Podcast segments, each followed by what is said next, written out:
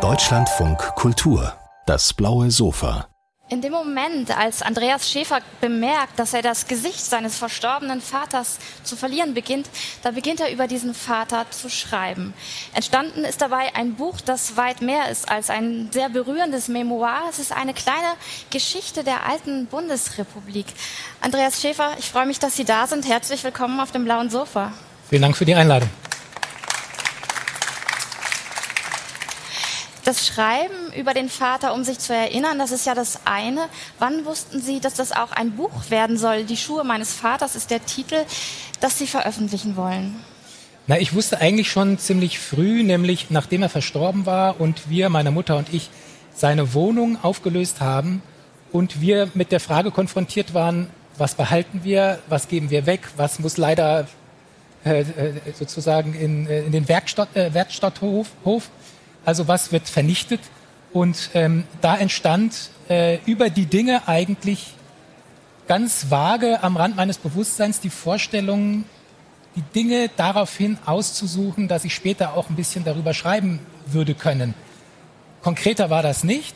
Ähm, das war am Anfang nur eine Vorstellung, möglicherweise auch, weil ich ihn noch nicht loslassen wollte, dass ich gedacht habe, ich möchte drüber schreiben. Ähm, aber dann erst zwei Jahre später kam ich dazu, wirklich äh, anzufangen, über ihn zu schreiben. Davor hatte ich noch an einem Roman geschrieben und dann gab es tatsächlich auch so eine Art körperliches Ereignis, dass ich bei einer Veranstaltung plötzlich keine Erinnerung mehr hatte oder nur so zersplitterte Erinnerungen. Und das hat mich gewissermaßen vom Stuhl aufspringen lassen und sofort beginnen lassen, als würde ich den letzten Moment sozusagen noch ergreifen wollen, über ihn erzählen zu können. Hm. Der Tod Ihres Vaters, den kann man ja nicht wirklich als tragisch bezeichnen. Das war ein älterer Herr, aber Sie mussten eine ganz besondere, eine ganz besonders schwere Entscheidung fällen, nämlich welche? Naja, wir mussten, äh, meine Mutter und ich mussten, wir mussten entscheiden, wann die Maschinen abgestellt werden. Es war so, dass er zwar krank war, er hatte Krebs, er hatte aber noch gar keine Symptome und ihm ging es sehr gut. Er konnte reisen und war auch noch mal bei uns in Berlin und hatte dann aber einen Eingriff am Kopf und wollte auch nicht äh, begleitet werden und er melde sich dann, wenn er wieder aus der Narkose erwache und statt seines Anrufes bekam ich dann den Anruf des Oberarztes, dass was schiefgelaufen sei und äh, kommen Sie bitte her, um zu entscheiden, wann die Maschinen abgestellt werden. Und das ist dann auch der erste Teil des Buches, diese drei Tage von der Nachricht mehr oder weniger, äh, die Reise, dann, das Ganze ist auch hier in Frankfurt passiert, bis zu dem Moment, an dem wir dann sagen konnten, ja, jetzt können Sie die Maschinen abstellen. Mhm. Und das war äh, für mich wichtig aufzuschreiben, offenbar, ähm, weil so viele Dinge in dieser kurzen Zeit passiert sind. Ja, also und diesen Prozess des Loslassens mit all seinen widersprüchlichen Emotionen nochmal festzuhalten, das war dann ähm, das, was ich begonnen habe, nachdem ich aufgesprungen bin, um anzufangen, äh, begonnen habe zu schreiben. Ja. Die Schuhe meines Vaters beginnt eben mit dem Tod des Vaters und dann wird so in einer Art Rückwärtsbewegung einer erzählerischen nähern sie sich an diesen Vater an. Und es gibt ein Bild, was mir ganz besonders im Kopf geblieben ist. Da räumen sie die Wohnung aus von ihrem Vater und dieses Haus, in dem ihr Vater wohnt. Das ist ein Hochhaus, wahnsinnig unwirtlich, zugig an allen Ecken. Und das scheint mir ganz viel zu erzählen über ihren Vater, weil man muss dazu sagen, der hätte nicht, so verstehe ich das jedenfalls, nicht wohnen müssen in diesem Haus, wo die Mülltonnen umgeworfen sind und die Briefkästen beschädigt, sondern das hat irgendwas erzählt, das über ihn, über sein Inneres, oder? Ja, das würde ich auch so sagen. Und das war auch immer etwas, was äh, mich während seines Lebens verwundert hat. Ähm, eigentlich ist er ein sehr einsamer Mensch gewesen und ähm, obwohl er beruflich sehr erfolgreich war und es uns als in unserer Kindheit an nichts gefehlt hat, war es dann doch immer so, dass er quasi wie von einer Art geheimnisvollen Bewegung immer an den Rand des sozialen, äh, der zu sozialen Zusammenhänge gerutscht ist und ich ihn immer als sehr, sehr leicht kränkbar zum Beispiel empfunden habe und eben auch ähm, sehr einsam. Ja. ja. Das ist halt diese Einsamkeit, die, die, die war Ihnen immer klar. Das ist jetzt nichts, was Sie beim Schreiben entdeckt haben. Nein, das war eigentlich sehr früh schon klar, dass ich als Kind ähm, äh, sozusagen ihn auch schützen wollte vor bestimmten Situationen und die Frage, wie es eigentlich zu dieser Einsamkeit gekommen ist, äh, die natürlich dann auch für die Familie eine Konsequenzen gehabt hat, die hat mich dann ähm, ähm, bewegt, oder das war eine der Fragen, um sein Leben nochmal zu rekonstruieren. Also er ist ja ähm, 36 geboren vor dem Krieg, aber in, in die nationalsozialistische Berliner Wirklichkeit hinein und ähm, hat dann als junger, als siebenjähriger Junge die Ausbombung der, des Elternhauses äh, erlebt. Und er hat immer wieder davon von erzählt, von diesem Bild, dass er da vor dem brennenden Haus steht, nachdem er aus dem Schlaftrunken aus dem Bunker gekommen ist, alleine, weil die Eltern schon äh, unterwegs waren, um zu retten, was noch zu retten war.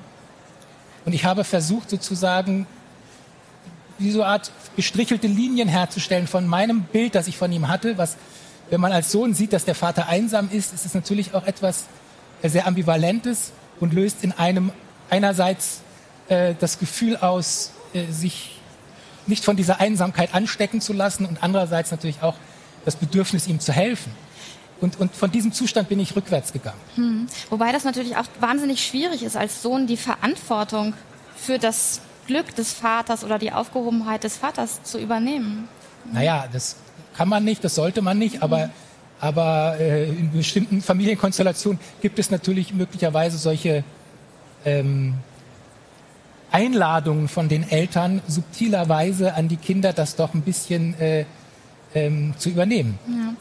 Ich würde gerne nochmal auf die Kindheit kommen. Das scheint mir wirklich wie so der, der Glutkern dieses Buches, weil Sie haben es jetzt gerade schon gesagt, der, Ihr Vater war sechs oder sieben, war im Bunker und als er aufwachte, war, waren seine Eltern weg und als er auf die Straße trat, stand sein Elternhaus in Flammen und er war, war im Grunde allein, verstoßen vielleicht sogar, weil er nicht wusste, wo jemand, wo, wo seine El wo die Eltern waren.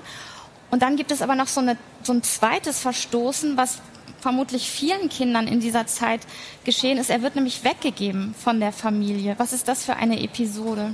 Naja, er wurde äh, schon als Dreijähriger weggegeben zu einer Tante, die mit ihrem Mann, und das war so ein bisschen das Glamouröse in der Familie, das war ein Steuermann äh, äh auf, der, auf der Hindenburg und der dann auch den Absturz überlebt hatte und der so ein bisschen Glamour in die äh, in diese Fleischerfamilie in Berlin gebracht hat.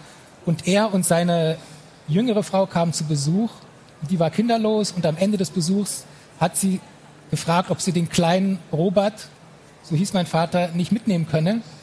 Und meine Großmutter, die in einer Fleischerei sehr beruflich involviert war, hat dann gesagt, na ja, dann, dann nimm ihn doch mit. Und so hat er schon als Dreijähriger ein Jahr bei dieser anderen Familie verbracht was dann aber auch eigentlich auch schön war für ihn, weil er dort eigentlich die Liebe, das war am Bodensee, die Liebe zu den, äh, zu den Bergen und zur Höhe entdeckt hat. Und das war wiederum für mich beim Schreiben sehr schön, weil das wiederum die andere Seite des Vaters gezeigt hat, nämlich eine wahnsinnig begeisterungsfähige Seite, die Liebe eben zu den Bergen. Und wir sind eben als Kind auch, als ich Kind war, öfter in den Bergen gewesen und das sind sehr kostbare Erinnerungen. Mhm.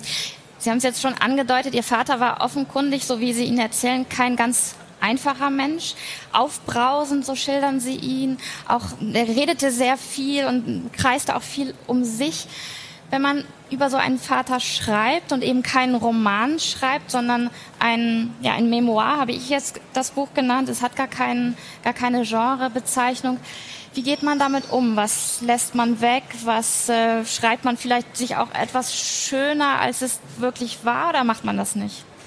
Naja, also das Interessante beim Schreiben dieses Buches im Gegensatz zu dem Schreiben von Romanen ähm, war, dass der, der Plot oder die Story, die Geschichte, die war eigentlich ziemlich schnell klar. Und bei Romanen entsteht das ja im Zusammenspiel der Figuren. Also das entsteht aus Begegnungen und das wird nach und nach erst deutlich. Das war hier sehr klar. Ähm, das, der Unterschied, der zweite Unterschied war aber, dass ich in jedem Augenblick auf eine reflexive Ebene springen konnte. Mhm. Das heißt, ich konnte ähm, den Erzählzug mehr oder weniger anhalten und mal spazieren gehen und gucken, was jetzt gerade in meiner Erzählwirklichkeit ist, äh, los ist. Oder ich konnte auch ähm, meine Versuche, den Vater zu fassen, selbst kommentieren. Und das heißt, ähm, und das war auch eine sehr interessante Begegnung, äh, Erfahrung beim Schreiben, dass je mehr ich mich ihm genähert habe, desto raffinierter hat er sich wieder entzogen. Mhm. Und das war aber auch was sehr, sehr Erleichterndes, weil ich dann wieder Sohn sein durfte, nämlich der dann den Vater kennt, aber in einem entscheidenden Moment dann eben doch nicht äh, zu fassen bekommt und kennen darf und vielleicht auch nicht kennen, ganz kennen sollte. Hm. Diese Reflexionen über das Schreiben, die haben Sie ja in diesem Buch belassen. Warum haben Sie das gemacht? Naja, weil für mich wichtig war, dass, ähm, dass das Ergebnis keine einheitliche Geschichte ist, sondern dass deutlich wird, dass das Facetten einer Person sind und dass in jedem Bild ich als Sohn auch quasi im Schatten enthalten bin. Mhm. Das ist der Hauptgrund gewesen, ja. ja. Weil Sie jetzt gerade gesagt haben, im Gegensatz zu einem Roman, der geplottet ist, es ist in diesem Buch und deswegen ist diese Biografie, vielleicht lese ich sie auch so symptomatisch, aber so, da sind Momente drin, wo ich dachte, also wenn ich die jetzt in einem Roman lesen würde, dann wären die wahnsinnig ausgedacht, ehrlich gesagt, weil das einfach, weil sie, weil sie so, so sprechend sind. Eine ist zum Beispiel, dass ihr Vater, bevor ihre Eltern sich trennen, da, darauf kommen wir gleich noch, äh, mit ihnen in die Zeppelin-Siedlung zieht. Und das hat, ist ja fast so was ganz Magisches, weil das wieder so eine Verbindung schlägt zur Kindheit. War Ihnen immer klar, dass das merkwürdig ist? Und können Sie so ein bisschen erzählen, was vielleicht das äh, mysteriöse, magische daran war? Naja, also diese, das habe ich zwar als Kind wahrgenommen, ja, es, es gab früher schon der, aus der Kindheit des Vaters einen Bezug zum Zeppelinfliegen.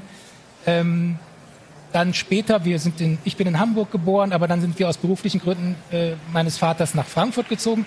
Und da war die Frage, wo ziehen wir hin? Und dann sind wir eben in Zeppelinheim gelandet.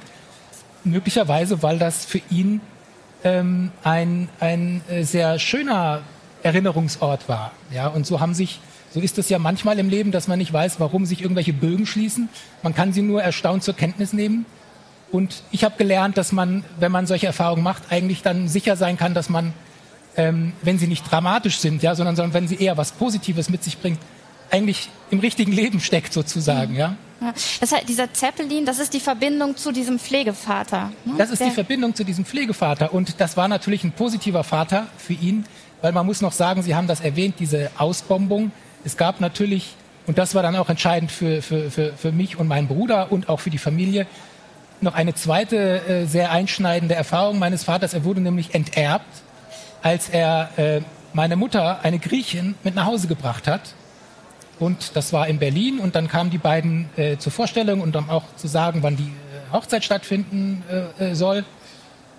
Und dann sind sie zurückgefahren nach Berlin und ähm, nee, nach Hamburg war das damals und bekam den Anruf, also wenn du diese Frau heiratest, dann bist du von, von dem Moment an enterbt.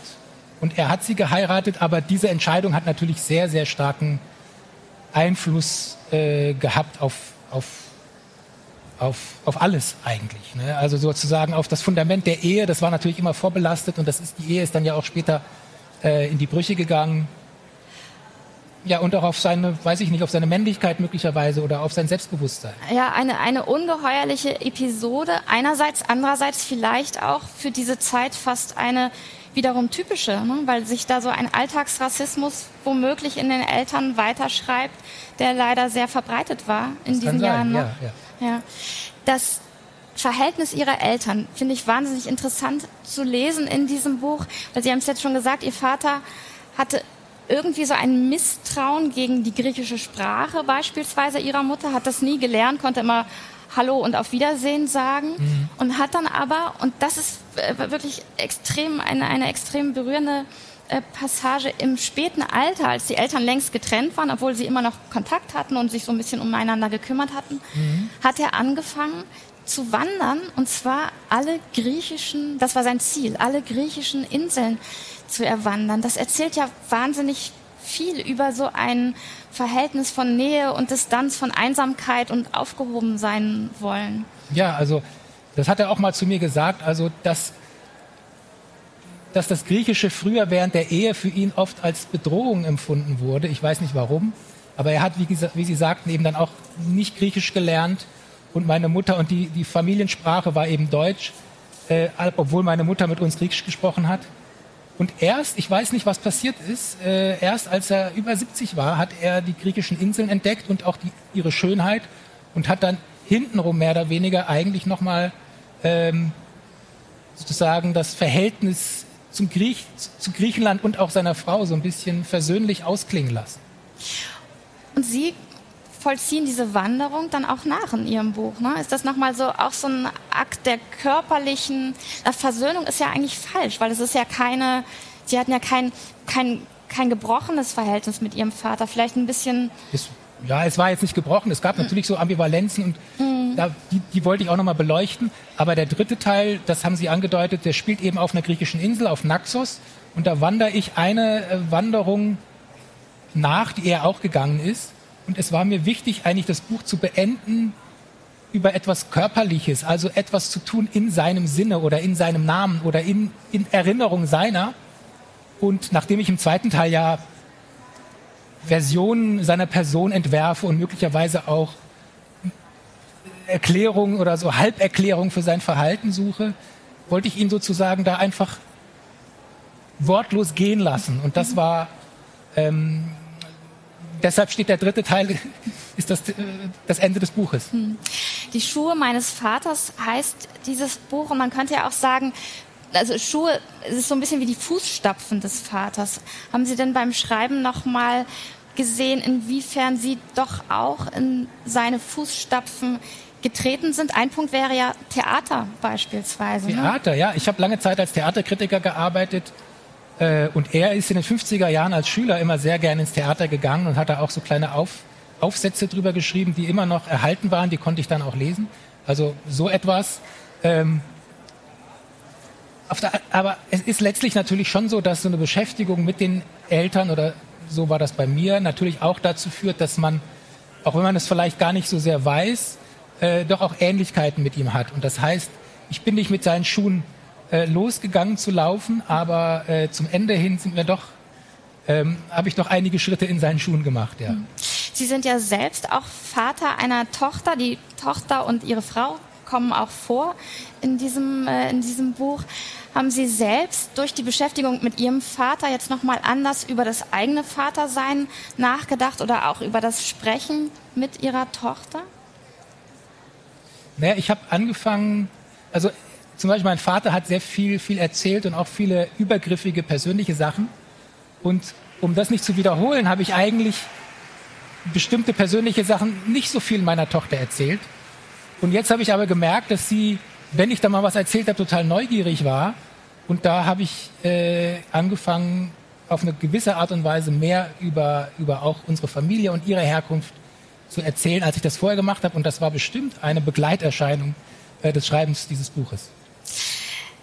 Andreas Schäfer, die Schuhe meines Vaters heißt das Buch, über das wir gesprochen haben.